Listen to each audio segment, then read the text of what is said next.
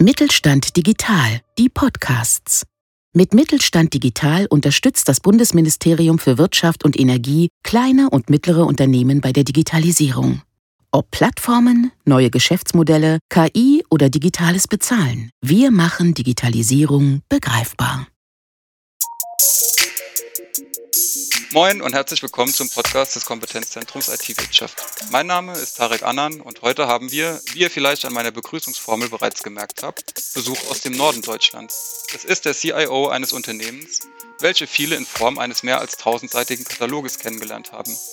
Wie aus einem solchen katalogbasierten Händler eine erfolgreiche digitale Plattform geworden ist, welche Rolle eine moderne IT-Architektur dabei spielt und wie sich das Unternehmen auf die digitale Transformation einstellt, Darüber will ich heute mit Dr. Michael Müller-Wünsch, CIO von Otto sprechen. In der Szene bist du besser bekannt als Müvü. Moin Müvü und herzlich willkommen. Danke, dass du dir die Zeit genommen hast. Moin Tarek, ähm, das wird sicherlich spannend werden und ich freue mich auf unser kurzes Gespräch. Ja, cool. Äh, wir beiden haben uns ja am Roundtable des Bundesministeriums für Wirtschaft und Energie zum Thema Mittelstand und Plattform kennengelernt. Was müssen denn unsere Hörer über dich wissen, um dich besser kennenzulernen und wie du bist als CIO? Ja, was sollte man über mich wissen? Ähm, ich komme aus einer äh, kaufmännischen Familie, ein ganz kleines Einzelhandelsunternehmen und äh, bin in Berlin geboren, ähm, habe ein paar Jahre ähm, dort äh, gelebt und gearbeitet, äh, bin dann aber auch viel in die Welt rausgegangen. Mein Ausbildungsgang ist geprägt äh, von der Informatik und der Betriebswirtschaft und genau an dieser Schnittstelle habe ich mich immer bewegt Ganz am Anfang wollte ich Forscher werden. Ähm, späterhin hat es mich in die Wirtschaft äh, verschlagen und ich habe in kleinen Unternehmen, in Startups und auch in großen Konzernen gearbeitet und habe so sehr viele unterschiedliche Unternehmensgrößen und Kulturen kennengelernt, ähm, Sprachräume, äh, Wirtschaftsräume und habe mich immer in meinem gesamten Berufsleben so an der Schnittstelle zwischen ähm, Business und Technologie bewegt. Und das prägt heute mein Leben und auch in großen Teilen so mein Denken und Gestalten, äh, nicht nur unseres Unternehmens, sondern auch das, was wir vielleicht in der Gesellschaft leisten müssen. Das klingt auf jeden Fall erstmal nach einem sehr spannenden Werdegang, auf dem du sicher einige spannende Geschichten für uns heute mitgebracht hast. Äh, für die Hörerinnen, die Otto vielleicht noch nicht so gut kennen, mit welchen drei Hashtags würdest du denn Otto beschreiben? Otto ist ein ähm, offenes, in Bewegung befindliches Unternehmen, welches von Anfang an von der Neugierde des Gründers und der Gründerfamilie, jetzt namentlich insbesondere Michael Otto, profitiert und sich mehr und mehr zu einem digital- und technologiedurchtriebenen Unternehmen entwickelt hat, ohne dass wir unsere Herkunft als Händler und Serviceunternehmen aufgegeben haben. Also wir verbinden das heute mit dem Blick in die Zukunft basierend auf unserer Vergangenheit. Mhm. Ich erinnere mich noch, wie ich als Kind den Otto-Katalog schwer in der Hand hielt. Ein bunter Strauß aus so ziemlich allen Handelskategorien.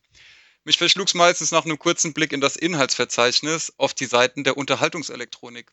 Die neuesten Walkman- und Tech-Produkte habe ich im Otto-Katalog von der heimischen Couch aus kennengelernt und studiert. Welche Sparte hat dich in Ottos analoger Katalogzeit am meisten interessiert? Und Hand aufs Herz. Wo hast du zuletzt online gekauft und was war deine letzte Bestellung? Also in der Tat haben mich äh, zwei Kategorien beim Katalog immer interessiert. Das war alles, was um Sport ging und Sportgeräte, weil ich mein ganzes Leben lang sehr gerne Sport gemacht habe und dann eigentlich auch Unterhaltungselektronik. Also da war ich sehr nah bei dem, äh, was dich auch interessiert hat. Ich habe meine letzte Bestellung tatsächlich äh, bei einem äh, großen Sportartikel-Spezialunternehmen gemacht, äh, in einer Sportart, die nicht ganz so viele Menschen machen. Ähm, und gestern habe ich wieder eine größere Bestellung bei uns losgeschickt, weil wir einige neue Möbel bei uns äh, brauchen und äh, Möbel kann man am besten bei Otto kaufen. Das ist eine Ansage. Ähm, das deutsche Unternehmertum, lass uns direkt in das deutsche Unternehmertum einsteigen. Ähm, mit dem deutschen Unternehmertum wird ein extrem hoher Qualitätsstandard und eine enorme Branchenkenntnis verbunden. Leider aber auch häufig der Begriff German Angst mit ins, in den Pool geworfen. Shenzhen in China, der Silicon Valley in den USA und die global wachsende Bewegung der Startups stellen fast jede Branche disruptiv auf den digitalen Prüfstand. Wie reagiert ihr denn bei Otto auf diesen digitalen Wandel? Naja, wir nehmen den digitalen Wandel als riesige Chance für uns. Ähm, das fängt an, dass wir unser gesamtes Geschäftsmodell ja schon vor über 25 Jahren mit dem Start von otto.de ähm, angefangen haben, für die digitale Normalität ähm, des Heute und Jetzt äh, vorzubereiten, ohne dass wir je gewusst haben, wo die Reise genau hingeht. Das heißt also, auch hier war es Neugierde von Entscheidern, die gesagt haben, lass es uns mal probieren. Da waren auch viele Rückschläge dabei, technologisch ähm, und auch vom Geschäftsmodell. Aber es war immer von dem Mut geprägt, äh, den sicherlich auch unsere Unternehmerfamilie Otto immer wieder auch in uns, in die Organisation hineingetragen hat, mutig zu sein, auch mal zu scheitern ähm, und aus dem äh, Scheitern vielleicht auch zu lernen und ganz bestimmt zu lernen.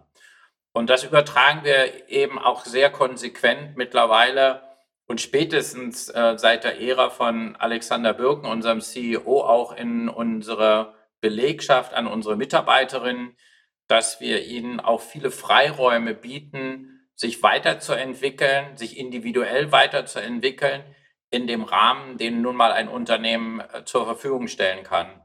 Also ausprobieren, entdecken, hoffentlich erfolgreich sein, überwiegend erfolgreich sein, aber auch ähm, einen äh, Fehler eingestehen und ihn dann korrigieren. Ich glaube, das prägt uns hier hoch im Norden mit einer äh, sehr grundsoliden äh, betriebswirtschaftlichen Ausrichtung, weil am Ende des Tages sind wir eben halt auch ein Unternehmen, was äh, ökonomisch auskommen muss. Ja, du sprichst es schon an. Unternehmen, die aufgrund soliden ökonomischen Werten stehen müssen, Unternehmen, die heutzutage quasi Cashflow generieren wollen, kommen auch nicht um eine, sagen wir mal, ähm, moderne IT-Architektur aus. Ähm, wir haben das Thema jetzt schon angeschnitten. Lass uns mal einen Blick unter die IT-Motorhaube bei Otto werfen. Ich kann mir gut vorstellen, dass die Kernwertschöpfung bei Otto früher das Bewegen von Waren und Gütern war. Technologie, Technologien waren dabei wohl eher in der Supportfunktion im Einsatz. Ähm, inzwischen ist das Bewegen von Bits und Bytes Teil eurer Wertschöpfung, ja sogar DNA. Wie sieht denn die IT-Architektur bei Otto aus? Also du hast vollkommen recht. Ähm, wie viele äh, Unternehmen, die schon Jahre oder Jahrzehnte ähm, erfolgreich unterwegs sind, hat äh, IT in der Vergangenheit vor allen Dingen dazu gedient, um bestimmte Prozesse effizienter zu machen, und äh, da, wo eben viel manuelle Tätigkeiten waren, zu überlegen, ob Algorithmen und Daten äh, da eventuell unterstützen können. Aber es war immer die Unterstützung ähm, eines, ähm, eines, eines anderen Systems, würde ich mal so sagen. Heute ist die gesamte Tech-Philosophie bei Otto davon geprägt, dass es eine Verzahnung zwischen ähm, den technologischen äh, Architekturmodellen aber auch der Business-Architektur gibt. Äh, wenn es nach mir ginge, äh, so im übertragenen Sinne, würde man das sehr verschmolzen sehen. Ähm, also wir machen gar nicht die Unterscheidung eines IT-Dienstleisters oder einer Serviceeinrichtung und irgendeiner anderen Organisationseinheit unseres Unternehmens im Gedanklichen, sondern wir verstehen uns als äh, gemeinsames Unternehmen, was Technologie liebt. Also wir haben mal vor einigen Jahren gesagt, äh, wir, wir lieben Technologie. Heute stehe ich dafür, dass ich sage, wir sind ein technologieaffines, wir sind ein technologiedurchdrungenes Unternehmen. Sind wir deswegen automatisch ein Tech-Unternehmen wie äh, große Softwareanbieter? Nein, das will ich nicht sagen. Das ist nicht unsere DNA, das ist nicht unsere Kompetenz.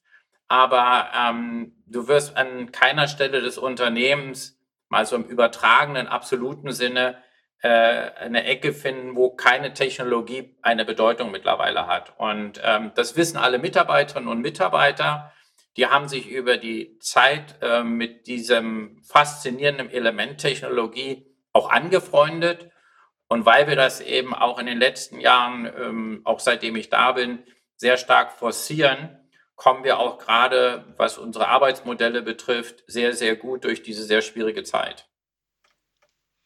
Ja, du sprichst es schon an, ähm, seitdem du da bist. Ich würde mich natürlich sehr gerne mit dir über die letzten 70 Jahre von Otto unterhalten. Ich glaube, du bist seit 2015 im Unternehmen. Wie hat sich Otto denn, ähm, seitdem du an Bord bist, verändert? Was waren deine großen Projekte?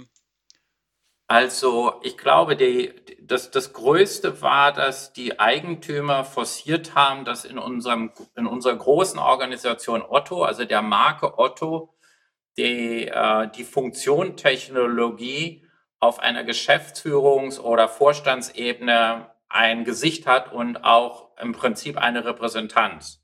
Also es war nicht, wie das in vielen anderen Konzernen in der Größenordnung der Fall ist, irgendwo ein Anhängsel an einen CFO oder eine andere Vorstandsfunktion, sondern ich habe das Glück, dass ich sowohl fachlich äh, kompetente Vorstandsmitglieder habe, also fachlich im Sinne von, die können was mit dem Thema Technologie anfangen, die wissen auch, welche Bedeutung es hat. Und ich fühle mich überhaupt nicht am Katzen, Katzentisch sitzend, sondern als mehr als gleichberechtigtes ähm, Vorstandsmitglied, was maßgeblich auch den gesamtunternehmerischen Erfolg äh, letztendlich verantwortet. Und aus dieser Position heraus, dass ähm, Technologie nicht mehr als ein Dienstleister, vielleicht auch Bittsteller von Budgets verstanden wird, sondern eigentlich mehr als ein Möglichmacher, ähm, hat sich äh, die Rolle von IT bei uns auch gewandelt in einer Struktur, die an manchen Stellen schon auch ein bisschen in die Jahre gekommen war. Sie war geprägt von, was in Handelsunternehmen nicht unüblich ist oder auch anderen tradierten Unternehmen, von großen, bewährten IT-Systemen und IT-Architekturen, die dem Anspruch, schnell auf Marktanforderungen reagieren zu können, äh, neueste technologische Trends ausnutzen zu können, nicht ohne weiteres gerecht wurde. Und seitdem ich ähm, an Bord bin, haben wir, glaube ich, noch mehr Fahrt aufgenommen.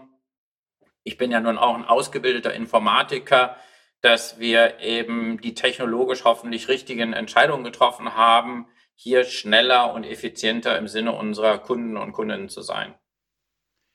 Sprichst du gerade davon, ähm, dass ihr euch weg von monolithischen Architekturen hin zu serviceorientierten Architekturen transformiert habt? Also serviceorientierte Architekturen, welche basieren auf einem flexiblen Einsatz von logisch in sich abgeschlossenen und nur lose gekoppelten Diensten? Kann man das so ähm, sagen? Also das, sagen wir mal, technologisch äh, ist das genau der richtige Weg, den du da beschreibst. Es, ähm, wir versuchen eben quasi die schwer auch wartbaren und auch technologisch schwer veränderbaren großen monolithische Systeme in viele kleinere Services ähm, äh, zu, aufzulösen. Jetzt, manche haben das dann versucht, über irgendeinen Big Bang zu machen und wir haben aber, wir sind ja ein mehr Milliardenunternehmen mit mehreren tausend Mitarbeiterinnen und Millionen von Kunden. Wir haben das sozusagen während des, des Atmen und Lebens unseres gesamten Unternehmensorganismus nach und nach umgebaut. Also immer wieder einen kleinen Teil von dem großen Monolithen rausgenommen, ihn technologisch modernisiert und sind dann in eine serviceorientierte Architektur gewechselt, die wir äh, möglichst autonom, technisch wie auch organisatorisch und wirtschaftlich gestalten. Unser Geschäftssystem besteht quasi so aus ungefähr 140 solcher technischen Produkte Allerdings sitzen die in einem Framework, was ich immer so als ein Aligned Autonomy Framework bezeichne, wo eben autonom Produktteams in einem Alignment im Sinne des Gesamtunternehmens ähm, entsprechend agieren. Das waren jetzt ganz viele englische und technische Begriffe, aber im Prinzip, worum geht es? Dass viele kleine einzelne Spezialteams gemeinschaftlich als Team sich verstehend äh, dem Gesamtunternehmenszweck dienen. Aber weil sie Spezialisten in ihrem jeweiligen Produkt sind, haben sie auch die Kompetenz und haben auch die Verantwortung und das Vertrauen von uns als Unternehmensleitung zugesprochen bekommen, ihre eigenen Wege äh, zu gehen, äh, solange sich das in diesem Rahmen, Framework, wie das ja dann Englisch heißt, äh, bewegt. Und das funktioniert sehr gut, dieser Transformationspfad, der dann aber auch nie endet, weil jedes dieser einzelnen Produkte hat ja so eine Art Lebenszyklus und deswegen muss man immer wieder gucken, wann muss man das mal wieder ein bisschen modernisieren, ein bisschen frische Farbe irgendwo hinbringen. Also so sozusagen das State of the art oder äh, ja sozusagen aktuell zu halten. Also man darf nicht den Fehler machen, den man jahrelang so ein bisschen gedacht hatte, wenn ich jetzt einmal alles gebaut habe technisch, dann bin ich fertig. Äh, fertig gibt es meines Erachtens im Zeitalter der Digitalisierung nicht mehr.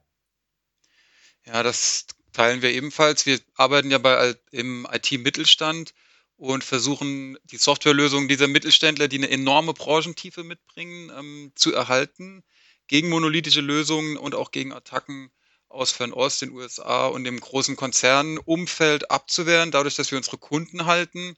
Ähm, du hast jetzt gesagt, ihr habt 140 Produkte. Wo muss ich mir einen IT-Mittelständler bei Otto vorstellen? Also habt ihr Schnittstellen zum IT-Mittelstand? Kauft ihr Produkte aus IT-mittelständischen Softwareunternehmen zu? Also bei jedem der Produkte, da steht ja eine unternehmerische Leistung oder Teilleistung äh, de facto dahinter.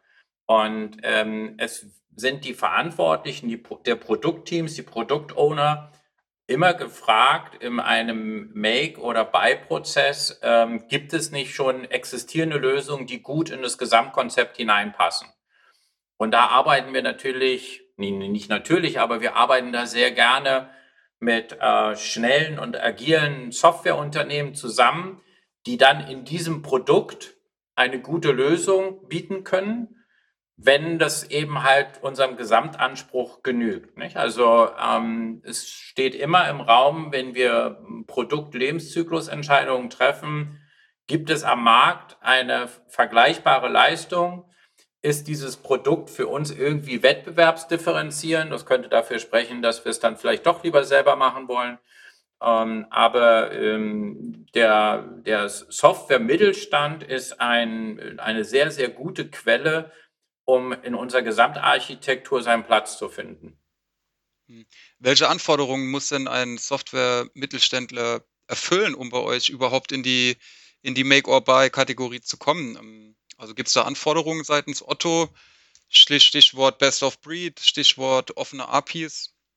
Also ähm, es muss natürlich in unsere Gesamtarchitektur hineinpassen. Wir bewegen uns äh, sehr stark aus äh, aus einem traditionellen eigenen Rechenzentrumsinfrastruktur in, in Cloud-basierte Infrastrukturen. Und ähm, ich bin beseelt davon, dass Cloud ein sehr guter Lösungsansatz für, äh, für Infrastrukturplattformen ist. Und dazu muss es entsprechend passend sein. Es sollte entsprechend offen sein. Du hast das Stichwort ähm, API genannt. Äh, wir, wir machen unsere Produkte äh, öffentlich über APIs, aber wir gehen natürlich auch davon aus, dass wenn wir auf andere zugreifen, dass wir diese APIs benutzen können.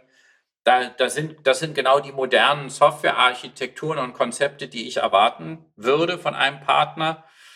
Und er muss natürlich auch, äh, was Security, was ähm, ähm Skalierbarkeit, ähm, was Weiterentwicklungskraft betrifft, ähm, entsprechende Merkmale mit sich bringen und muss dann letztendlich nicht den CIO überzeugen, sondern eigentlich das Produktteam, äh, was die Product Ownership hat oder die, äh, die Verantwortung hat, dass das eine gute Lösung ähm, für die Erbringung der Produktleistung ist. Ähm, es muss in diesen Rahmen reinpassen und, ähm, und dann ist es ein, ein Gesamtpaket aus Technik, aus ähm, Passfähigkeit von Partnerschaft und halt auch ein paar kommerzielle Sachen, die ja auch immer dazugehören, passt es so zusammen. Wenn man auf Otto von draußen schaut, dann ist man meines Erachtens nicht unberechtigt, sehr respektvoll vor unserer gesamten Unternehmenstradition. Aber im Konzert der Digitalgiganten sind wir ja eigentlich auch ein mittelständisches Unternehmen. Insofern passen zu uns auch gut mittelständische Partner. Okay. Das ist doch äh, eine sehr schöne Einschätzung deinerseits zum Software-Mittelstand.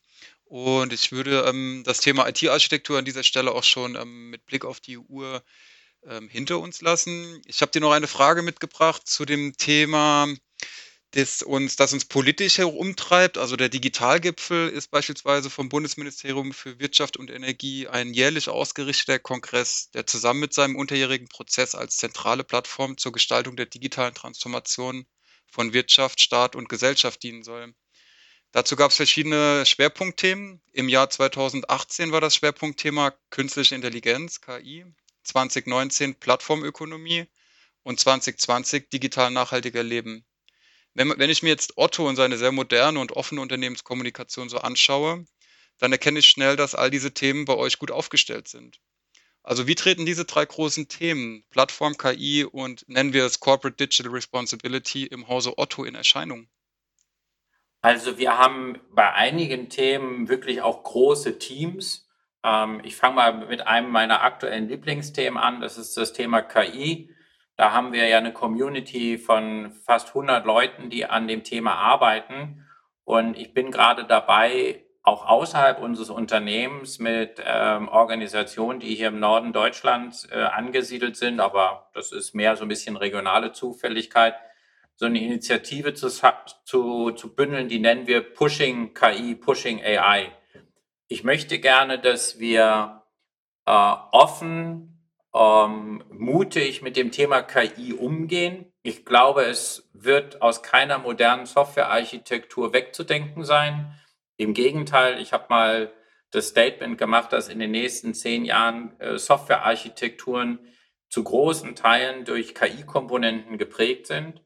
Und deswegen setze ich darauf, dass wir selber KI verstehen, dass wir es selber vorantreiben und dass wir mit Partnern in unserem Ökosystem dieses Thema äh, wegbewegen von Science Fiction und irgendwelchen ähm, dubiosen, wilden Gedankenspielen, die äh, ja manchmal mit solchen ähm, mystischen Termen wie künstlicher Intelligenz äh, verbunden werden. Also entmystifizieren, versachlichen und einfach ähm, anfassbar machen. Wir haben schon heute viele Lösungen, die auf KI-Modulen basieren. Und äh, das ist unser Fundus, mit dem wir dieses Thema sehr verantwortlich nach vorne bringen können. Und das bringt mich zu einem zweiten Thema. Ich selber bin in einigen Kommissionen engagiert, wo es um den äh, verantwortungsvollen Umgang mit KI geht. Ähm, KI simuliert ja menschähnliche Intelligenz. Und ähm, die Frage ist, wenn wir glauben, dass wir mit Menschen kommunizieren, im Dialog sind, ähm, es aber in Wirklichkeit ein Algorithmus ist, ein Stück Software ist, ist das nicht eben etwas, wo wir ähm, vielleicht auch bestimmte Dinge missbräuchlich tun? Und da trete ich dafür ein, dass wir sehr, sehr verantwortungsvoll mit KI umgehen und es auch transparent machen, wo mit solcher Softwaretechnologie gearbeitet wird. Wir haben äh, in unserem Konzern ein Team, was sich mit dem Thema Corporate Digital Responsibility in den verschiedensten Dimensionen, ich habe mal nur eine genannt, auseinandersetzt. Wir sind, glaube ich, auf dem Weg der digitalen Fähigkeiten schon weit vorangeschritten. Ähm, und deswegen glaube ich, dass es ein, ein guter Beitrag von uns ist, wenn wir die Gesellschaft mit unseren Erfahrungen ähm, sozusagen sie daran teilhaben lassen äh, insofern versuchen wir uns im Bereich der digitalen Bildung ähm, oder auch der digitalen Verantwortung auch über unsere Unternehmensgrenzen hinweg zu engagieren. Und ich bin da froh, dass auch unser CEO Alexander Birken dafür in vielen Unternehmen, die zu unserem Konzern äh, gehören, den Raum gibt, dass sie sich damit beschäftigen und sehr ernsthaft auseinandersetzen. So, und äh, dieses gesamte Paket führt dazu, dass wir uns in der heutigen Zeit durchaus gewappnet fühlen, als ein europäischer Player, als ein mittelständisches Unternehmen, ähm, auch in der Zange, in der man sich vielleicht von ähm, asiatischen und amerikanischen Einflüssen manchmal fühlt, äh, seine Berechtigung auch in der Zukunft zu haben und zu finden. Ohne dass ich äh, sagen will, wir gewinnen gegen die eine oder die andere Seite. Das ist meines Erachtens die, der falsche Gedanke. Der Gedanke muss sein, wie wir basierend auf unseren Möglichkeiten und unseren Werten unseren Platz finden. Und ich glaube, da ist für europäische mittelständische Unternehmen noch genügend Raum da, sehr, sehr erfolgreich zu sein. Was ich ähm, bei euch äh, auf der Homepage in meinen, in meinen Recherchen noch gefunden habe, war das Thema Datensparsamkeit und ähm, die Weiterverarbeitung zur Einsparung wertvoller Ressourcen wie Strom, Wasser, Serverfarmen. Kannst du uns hierbei vielleicht mal ein Hands-on, ein Hands-on-Beispiel geben?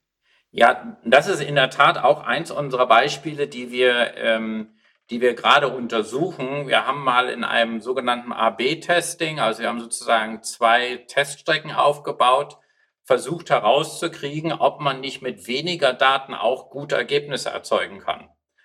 Und ähm, es ging dabei ums, äh, ums Profiling, um bestimmte äh, Matches herzustellen.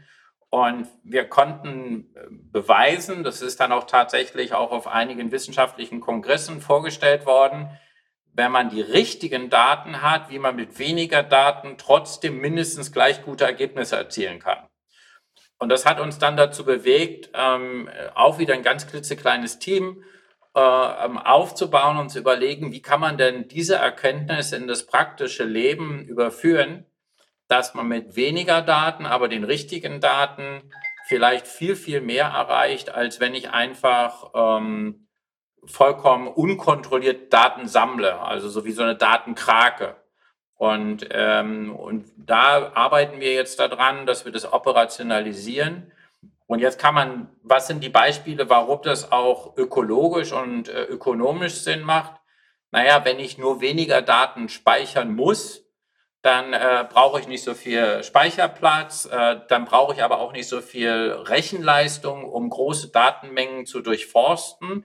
Und damit äh, mache ich automatisch auch einen Beitrag für, ähm, für, äh, für Ökologie und Ökonomie, weil ich einfach sparsamer bin. Da sind wir am Anfang. Das ist jetzt nicht irgendwas, was breitenwirksam sind, aber es gibt große amerikanische Konzerne, die da gerne mit uns kooperieren wollen, weil sie sehen, dass wir da wirklich eine ganz besondere Rolle als europäisches mittelständisches Unternehmen einnehmen.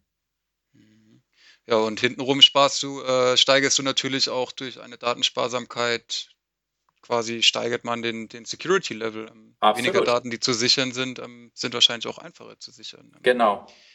Wir bewegen uns schon auf unsere, ähm, auf das Ende unseres Podcasts zu. Was mich an deinem Profil besonders ähm, beeindruckt hat, Müvi, ist, dass du sehr stark von Mentoren geprägt worden bist. Und du hast aber auch selbst viele Menschen mit deinen Erfahrungen geprägt. Was gibst du denn unseren Hörern und Hörerinnen in dieser sich schnell verändernden digitalen Welt mit auf den Weg? Wenn du jetzt der Mentor ähm, unserer Hörer bist.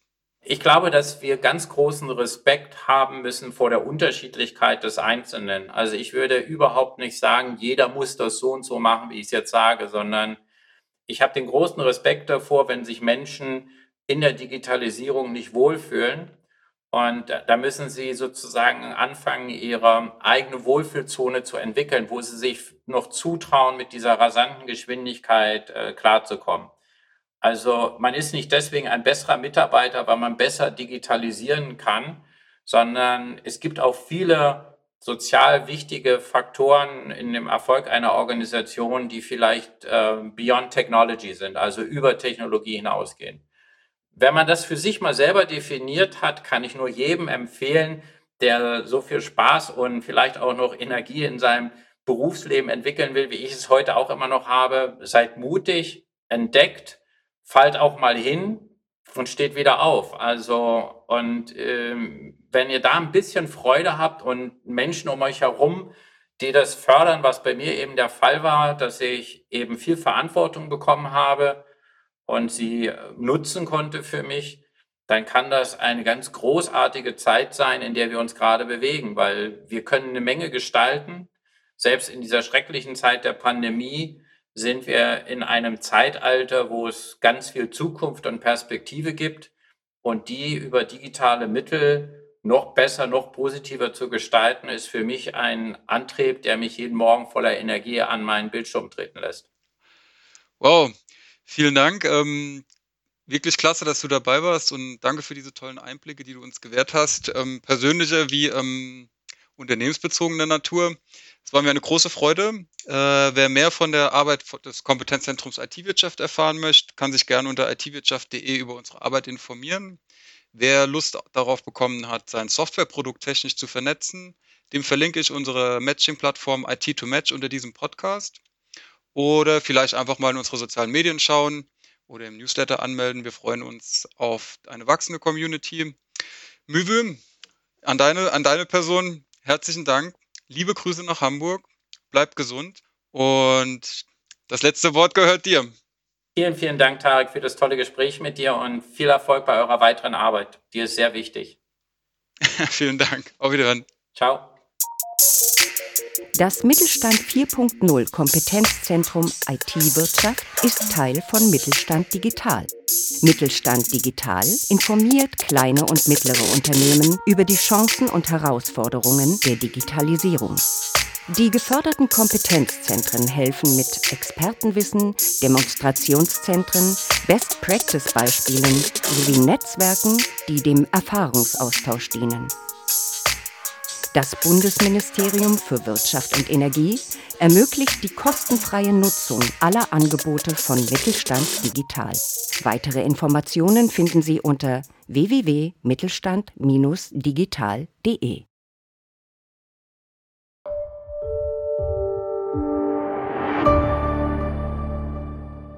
Sie hörten eine Folge der Mittelstand Digital Podcasts.